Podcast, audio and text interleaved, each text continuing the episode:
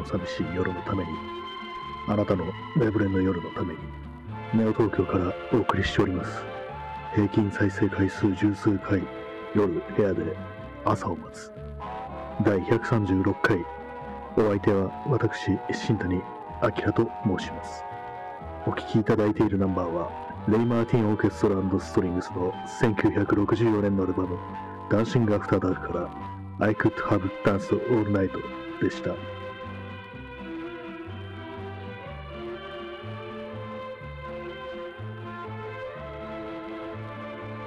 こんばんは。原金ですが、皆様いかがお過ごしでしょうか？私の方は、まあ、特に話題がないですね。まあ、こういうふうに毎回言ってると、本当に、こう、ね、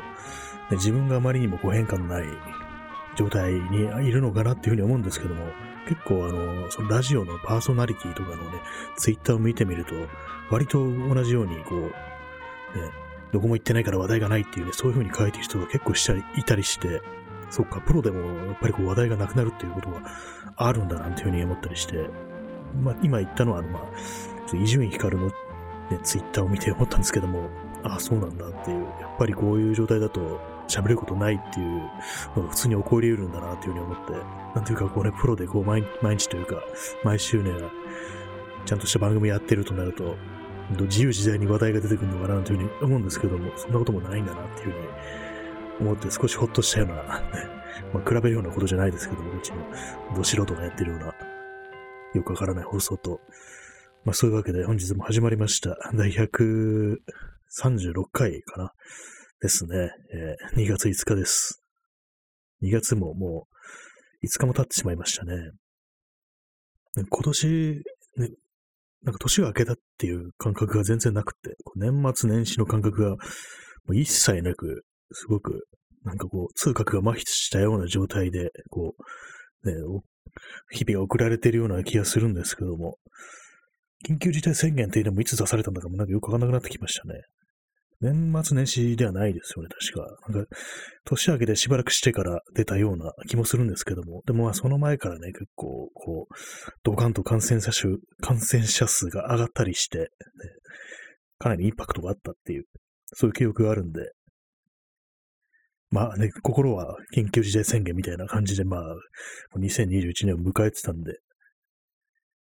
あんまりこう、いつね、こう、発令されたかっていうのはちょっと思い出せないですね。東京特徴が赤くなってるかどうかも今ではなんかよくわからないですね。確認してないので、でも多分赤いんでしょうね、まだ多分。まあ、そんなわけで、まあ相変わらずの日々を送っておりますけれども、皆様はいかがでしょうか。この間、あの、写真家の森山大道の、こう、ツイッターというか、ツイッターじゃないですね。あの、最近あの、なんか森山大道の映画、ドキュメンタリー映画がやるみたいなことらしく、それであの、その、アカウントをフォローしてるんですけども、確かの過去はいつでも新しく、未来はいつでも懐かしいっていう、そういうタイトルのドキュメンタリー映画らしいんですけども、そのね、その、ツイッターアカウントをフォローしてたら、その、あれですね、森山大道が言うには、こう、写真を撮るときはね、写真を撮るっていうのは、その一枚一枚が、こう、欲望を映すってことだから、やっぱりこう、ね、カメラ持ったら、自分自身がもう全身欲望体みたいになって映さなきゃダメだよっていうふうな、そういうことを言っていて、なるほどなと思うんですけども、自分にね、こう当てはめてみると、こう、なんていうか欲望がなんか全然ないなっていうふうにことを考えてしまいましたね。あんまりこう、まあ、最近とかじゃなくても昔からそうなんですけども、あんまりこう、欲望をね、ビンビンにね、こう、ね、みなぎらせたことがないんですよね。あんまりこう、やりたいとか、こととか、なんかあれが、あれどうしたい、こうしたいとか、なんか、そういうのがね、なくて、そんなことをね、ちょっとさっきね、考えながら、ずっと歩いてたんですけども、そういうこと考えたら、あんまり、だんだんね、こうテンションが下がってきて、まあ、下がる以前に、いつもまあ低いんですけども、なんかね、すごく、ちょっとバッと入ってくるようなところありましたね。まあ、自分にとって、こう、なんていうかこう、まあ欲望っていうのはこう、プラスですよね。プラスのところまで自分を持っていくっていうか、それがあったらすごく嬉しい。これができたらすごく楽しいとかね、まあ喜びとかだとか、楽しみだとかね、そういうものだと思うんですけども、自分自身の性格としてね、そういうものを強く求める気持ちがあるかというと、そうではないなっていうのがあって、まあ、喜びにね、かけた人生っていうとなんかすごく大げさな感じしますけども、なんかどうもそういう気がして、でそれにちょっとね、思いね、当たってしまって、なんかすごくどうしようみたいな気持ちになりましたね。普通ね、まあ、普通の人がこうね、普通の人って言ったらあれですけども、まあ、一般的にそういうね、欲望とかを強く持ってる人の場合は、まあこう、まず自分がゼロの状態にあって、で、まあそこからプラスとして、こういろんなね、喜びだとかね、楽しみをね、求めていくって感じなんですけども、自分の場合だとね、こうマイナスの状態にあって、それをゼロに戻すために何かを必要とするっていうような状態なんじゃないかなと思って、で、そういうのは、まあ前にも話してましたけども、あの、依存症っていうことについて、こう、まあ、ある心理学者だったか、まあ、精神科医の人がね、なんか言ってた、まあ、ツイッターでね、見たんですけども、まあ、依存症っていうのは、こう、苦痛の緩和だっていうことを書いてて、普通にまあ快楽を求めてるんじゃなくて、苦痛を和らげるためにそれをどうしても必要としてるっていう、そのために依存症になるっていうのを書いてて、なんかどうも自分が何かこう、求めてる時っていうのは、こう、ゼロからプラスを求めて何かしたいとか、あれが欲しいとか思うんじゃなくて、マイナスをゼロに戻す、まあ、つまり苦痛の緩和のために何か欲するっていうような、そういうことなのかなっていうふうに考えてしまって、だとしたらものすごくね、不健康というか、常にマイナスの状態からスタートして、で、何かがあったとしても、それがゼロに戻るだけっていうような、そういうことを考えてしまって、ここいつはやべえぜ、みたいなね、気持ちになりましたね。皆様いかがですか？最近嬉しかったり楽しかったりしたことってありますか？なんなんかこう、語りかけるような感じ言われてもという感じですけどもね。まあ、なんかそういうことを考えてしまうと、なんかこう純粋にこう、ね、こう楽しかった、嬉しかったっていうのがあったのっていつのことだろうっていうふうに思ってしまい、なんか少なくともこの一年ではそういうのがない気がするなっていうまあ、何かしたとしても、ゼロをね、あ、じゃないや、マイナスをゼロに戻すっていうような、そういう感じでね、苦痛を和らげるための何かっていうようなことを考えてしまいました。そんな感じで、またなんか変な感じでスタートしちゃうんですけども、結構ね、さっき歩いてて、こういろいろなんか面白いことを言うぞみたいなね、まあそこまでテンション高くないですけども、今日は何かしらちょっと面白いこと言おうかななんていうふうに考えて、いろいろね、こう自分の脳内を掘ってみたんですけども、やっぱりないんですよね。なんか面白いことが。前、昔はもう少し自分って面白い人間というか、まあ少しはね、ちょっと楽しいことを思いつく人間だと思ってたんですけども、このね、放送を始めてから、なんか意外にそうでもないな、みたいな風に考えてしまって、まあそうなるとね、こう毎日毎日こうネタをね、探さなきゃいけないわけですけども、これ毎日やってるとね、こう溜まっていかないっていうところがありますね、ネタが。何があるかなってね、ちょっとね、歩きながら考えてみたり、まあ、歩かないでもね、いろいろやってる、やりなんかやりながら考えたりしてみたんですけども、ないですね。びっくりですね。あの、昨日、五木ひろゆきが昔、こう、ラジオ番組をやってたという話をしましたけれども、それについて検索してたら、ね、その五木ひろゆきに関連して出てきたのが、こうね、気持ちが、あの、落ち込んでいるときは、一日のうちに、一日のうちにあった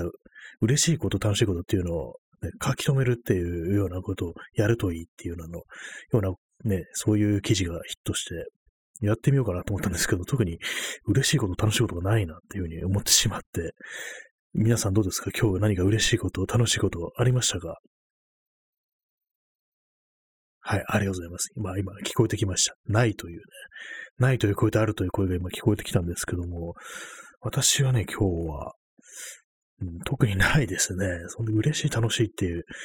まあね、常にそれ感じられたらまあいいんですけども。まあ自分でね、こう無理に、無理にって言ったらですけども、まあ自分の意思でね、そういうふうに持っていくっていうこともまあ、ある程度大事かなっていうふうに思うんですけども、今日はね、そういうことをね、ちょっと思いながら、うん、生きてたんですけども、なんかね、こう、こう、やっぱり、うん、今一つって感じですね。やっぱりこう、外からのね、こう、ネタというかね、話題っていうのがなかなかないっていう状態で、そうするとね、もう結構難しいですね。材料がないとやっぱり、その嬉しいも楽しいもね、連成できないですね。こうで、あと、あれですね、あの、五木隆起って髪の毛がふさふさだなっていうふうに思ったりしました。結構最近の写真とね、思われる画像に行き当たったんですけども、すごいふさふさだっていう、あといつもサングラスかけてるっていうね、感じでしたね。考えてみれば、五木ひろゆきのことあんま知らないですね。本とか全然読んだことないんですけども、結構あの、作詞も、作詞もしてるんですよね。確か、五木ひろゆきって。まあ、何をって言われるとわからないんですけども、ね、ね、とか言って、ねなんか結構、ラジオをね、やってるとなったらなんか急にその作家気になってくるっていうのがよくわかんない感じですけども、なんかね、こう村上春樹も逆になんか興味が出てきたような感じしますね。まあでもなんていうかね、こう、どっちかというと小説読みたいっていうよりは、あのね、エッセイとかを読んでみたいっていう、もっとそういう感じですね。確かあの、村上春樹って言えばあの、納屋を焼くっていう短編だと思うんですけれども、それの、それがあの、なんか韓国かどっかで映画化されて、それが結構な評判を得てたような気がするんですよね。その納屋を焼くっていうやつは少しね、見てみたりですね、読んだり。あと、最初の作品の風の歌を聴けでしたっけ？なんかあれもなんか結構ね、私たちの友人とかがね、結構いいよなんて言ってて、言ってた記憶があるんで、で、今度貸すよってね、言ってくれて、それからもうね、7、8年経ってるっていうね、感じなんですけども、まだ待ってます。まあ、ね、自分で、自分でね、買え、買うか借りるかね、しろって感じですけども。まあね、そんな感じでちょっとね、気になったりはしますね。なんか自分の中でこう、ラジオ、まあ、特に深夜深夜のラジオってもうね、なんていうか、こう、一応幻想めいたものがあって、こうね、自分の中でポワーンって感じでね、こう、雲の中で浮かんでくるような、私の理想の深夜ラジオみたいな感じの、ね、絵面ってのがあるんですけども、まあ、この放送がそういう風になるかどうかわからないですけどもね、わからないですけどもね、って言いながらこれ半年もやってるんですよね。なんかちょっと怖くなりますね。半年やってなんかあんまりこうなんか進歩してないっていうのがね、ちょっと気になって、まあなんていうかね、こう、毎日やってると、ちょっとね、やっぱこう、進歩させる余地がなくないっていうか、こう、あんま熟考する 余裕がないから、あんまね、そういうことができないっていうのはあるなって思いますね。あんまりこう、ね、連続でやっちゃうとちょっと、いわゆる見直すチャンス点はない感じになるんで、まあとはいえね、ちょっとね、少し前、去年の9月ぐらいのやつとか聞いたら、まあ、だいぶ聞きやすくはなったかなっていうまあ、最初に音楽も入るようになったし、あとは単純にこうノイズとか消したりして、音質的にも多少はまあ、マシになったかなっていうような感じで、結構初期のね、ラジオトークとかでやったところは、もう音がね、声がちっちゃいっていうのがあったりして、あれもまあ、アプリの仕様っていうか、そういうところもあると思うんですけども、結構ね、そういう、まあ、技術面での未熟さというのが、非常に目立ったみたいなところもありましたけども、まあ、今のね、この放送も特にすごく工夫してるってわけじゃないんですけども、本当にまあ、音楽とかやる人とか、普通にね、こういう風に喋って録音するのやってたっていう人からしたらなんか全然っていうことかもしれないですけども。まあでも割に、こうなんか、撮り終わった後、こう、細かいとこカットしたりして編集したりするのってそんなに苦じゃないですね。嫌いな作業ではないですね、やっぱり。割にまあ、そこそこ楽しんでやれるっていうような感じなんで、まあ問題を話すね、話題ですよね。問題は。そこがね、面白くないとどうしようもないですからね。そうなるとね、こう、面白い話なんだ。まあさっきね、あの、五木ひろきの話をしたんで、五木ひろしいつもサングラスかけてんなっていうふうに思ってるんですけども、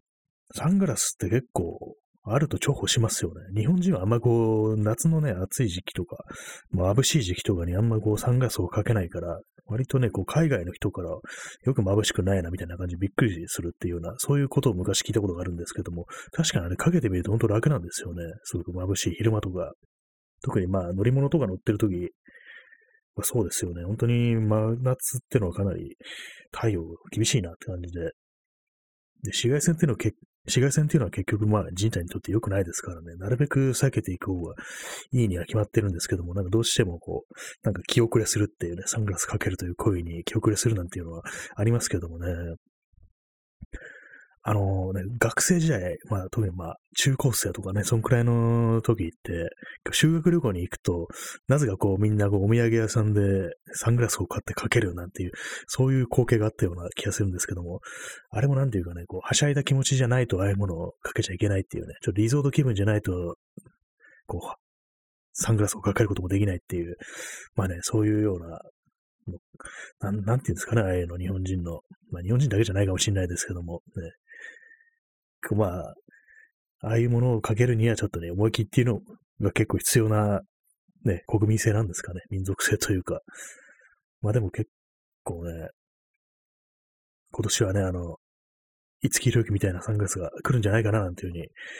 思ったりはしてないです。でもあれですよね、あの、コロナ、コロナ対策も目からのね、飛沫を防ぐっていう、ね、面では結構何かやっておいた方がいいわけですよね。結構あの目からなんか入ってくる、何かが入ってくるってことありますからね。割に私とかあの、目にゴミが入りやすいんで、そうするとね、目をこうね、こう、いじってしまったり、ね、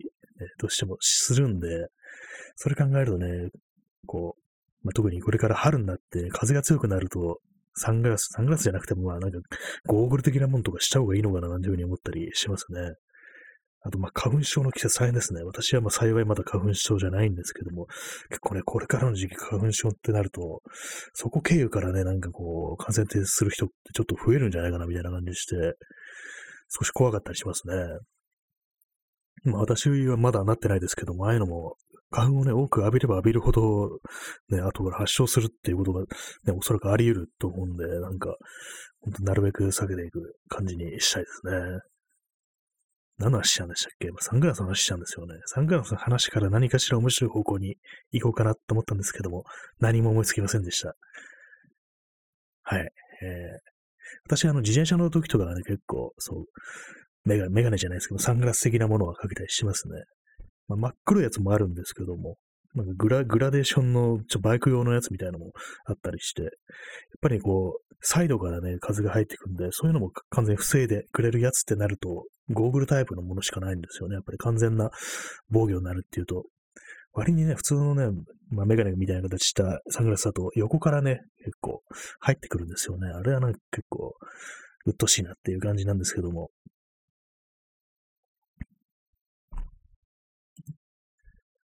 あと突然話が変わるんですけども、皆さん枕元に、寝るときね、寝るとき枕元に飲み物とか置いたりしてますか？水とか。私はね、何も置いてないことが多いんですけども、昔のなん、なんていうかこう漫画とかドラマを見ると枕元にお盆があって、そこにコップを逆さまに置いて、で、水、水入れっていうんですかね、水差しっていうんですかね、そういうものが置いてあるっていう光景がよくあったけど、あれは一体何だったのかっていうね、そういうようなことを言ってる人が、ちょっとたまたまね、ツイッターで流れてきて、そうなんかあったような気がするなっていうね、昔の漫画とか、アニメとか、ドラマにあったような気がすると思って、ね、今では、まあ今はあれそうですね、水差しなんていうもんよりね、普通にペットボトルとか入れて置いとけっていう感じになってるのかもしれないですけども、でも夜中冬に喉が渇くことってあるよなっていう思って、で、まあ今日とかもう起きた、起きたら結構喉渇いてて、でもなんか布団から出るのが嫌で、今ここで、で、水があったらなんか一発で目覚めんなのにな、みたいなことを思ったんですけども、あれですよね。でも、結構布団って埃が出るんで、なんかそういうふうに、お盆とかで、逆さまにしといてもなんかこう、うっすら埃かぶんじゃないかなみたいな感じで、ちょっと嫌な感じもしますね。やっぱりこう、逆さ逆さまにしたコップではちょっとね、心もとないって感じするんで、だから今度から枕元にこう、水筒でも置いとこうかなというふうに思ってます。すっごい今、どうでもいい話をしてしまいましたけども、今、このね、話し始めた時はね、ちょっと面白い方向に展開させようかなと思ったんですけども、何も思いつかないで、そのまま最後まで普通のことを普通に言い切ってしまいましたね。難しいですね、本当愉快な話というのは。ね、そうですね。難しいですね。面白い話、楽しい話、嬉しい話。皆さんのね、喜ぶ話、一体何でしょう。ね、突然、突然コロナが消滅しましたみたいな、そんな感じのニュースですかね。まあ、たとえ消滅したとしてもね、いろんなことが好転するとは限らないんでね。ああ、またなんか暗い方向に行ってますけども。こう考えると割とあの、その、コメディアンっていう人間の中には結構暗い人がいるっていう普通に喋った時はすごく陽気でね、愉快で、愉快な感じの人が、人でも、こう、終わるとすっごいズーンと暗くなるみたいな、なんかそういう話ってよく聞くんですけども、なんかそういう人間性というものについて少し興味が出てきたような気がします。人前に出る人間だけど、そのね、終わるとすっごい暗くなってるっていうような、そういうことって結構ありがちなのかなと思って、それで後でね、こう、インターネットで検索して調べてみようかななんていうふうに思ったりしてます。なんかこういろんなことを考えてしまいますね、本当に。で、まあそう考えることがいいことなのかどうなことなのかわかんないですけども、まあ結局なんていうかこう、暗く暗くなるのも自分のことばっかり考えてるからなのかななんていうふうに思ったりして、まあね、人のことを、人にのこと考えたり、人になんかしてあげたいとか、そういうことを考えた方がいいのかななんて思ったりしますね。まあ、とはいえ、もう最近なんかこう、人のね、人の喜ぶようなことをしても、なんかあんまりこう、その達成感がないっていうか、なんかいまいちこう、やったぞっていう感じにならないっていう、まあこのような話は前もしましたけれども、なんか変な感じですね。結構もうこの1年、1年以上前から、なんかそんな感じなんですけども、なんか、なんとかしたいですね。まあね、このね、この放送でなんか面白いこと言ってね、言うのも、ある意味こう、人のためっていうようなところもありますからね、もうみんな、暗い気持ちでいるところに少しでも気が楽になるような笑いをもたらせたらなっていうふうに思うんですけれども、その限界があの、五木領域のサングラスだとかね、こう、マグラムトに水が置いてあるとか、なんか、どこに笑い要素あんだよって感じのね、普通の日常会話じゃないかっていう、そういうことしか思いつかないんですけども、まあ、なるべく、こう、面白いことを言っていくつもりでいます。つもりのだけっていう、ね、そういう感じですけども。ね、あと、最近、あの、インターネット上で、あの、結構、あの、若い人、本当に20代前半だとかね、そのような、そのぐらいのなんか若い人とかが、ネオ昭和という、ね、感じで、昭和のカルチャーに対して大変強く興味を持っている。とかね、それに関連するグッズをいろいろ集めてるみたいな。で、実際その昭和っぽいね、服装とかをしてるっていうようなことがあるらしく、ちょっと興味深く見ているんですけども、ある意味この放送もちょっとネオ昭和的なところあるんでね、わざとこう変な冒頭とね、最後の語りにノイズ動画載せてるんで、まあ、ある意味これネオ昭和のというね、系譜の位置、ね、一旦に位置するのかなというふうに勝手に思ってるんですけども、ああいうのも結構面白いのかなと思ったりしますね。まあ昭和といってもね、広いですからね。ずっとね、ずっと昭和ですからね。昭和、64年ですよね、昭和続いたので、そんだけあるとどこの昭和じゃいっていうね、形になっちゃったりして、で、よく見るとこれはね、あの、平成だろうみたいなね、そんなことも結構あると思うんですけども、まあ、あれですね、あの、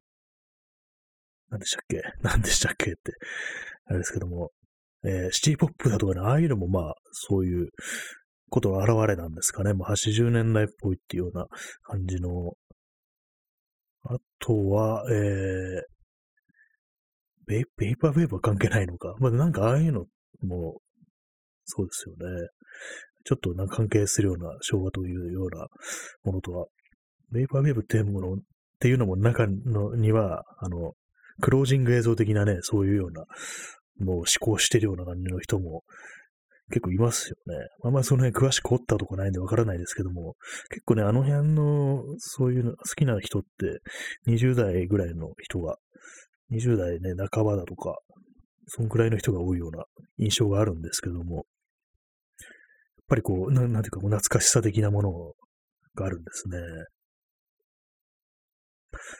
今日ね、ちょっと、ちょっといつもより長いですね。今、ここで、この時点で25分ぐらい喋ってるんですけども、なんか今日ダラダラとやってるなって感じになってるのは、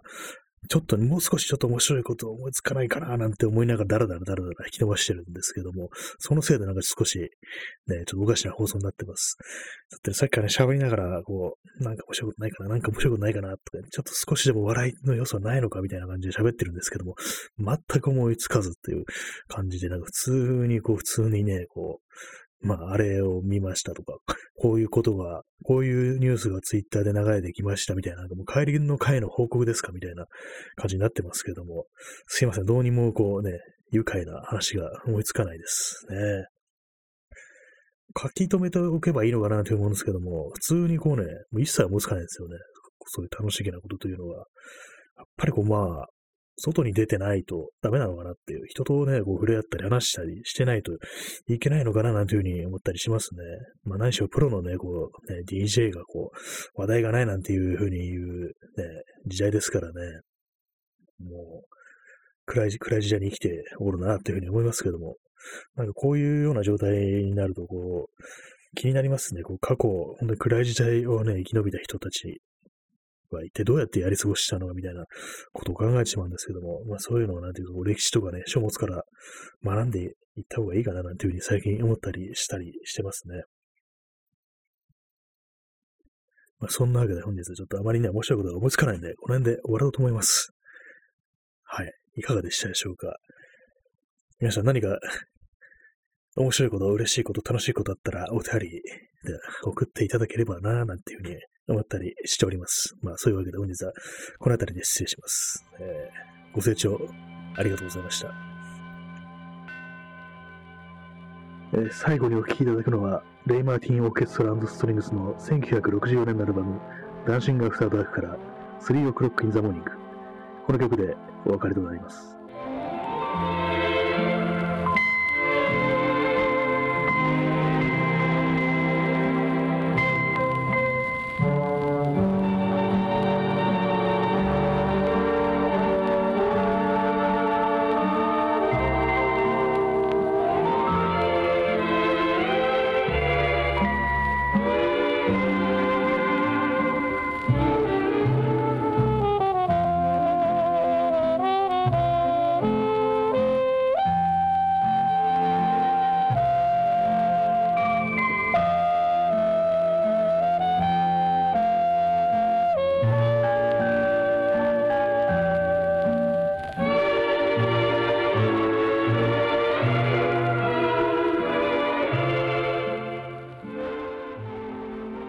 では本日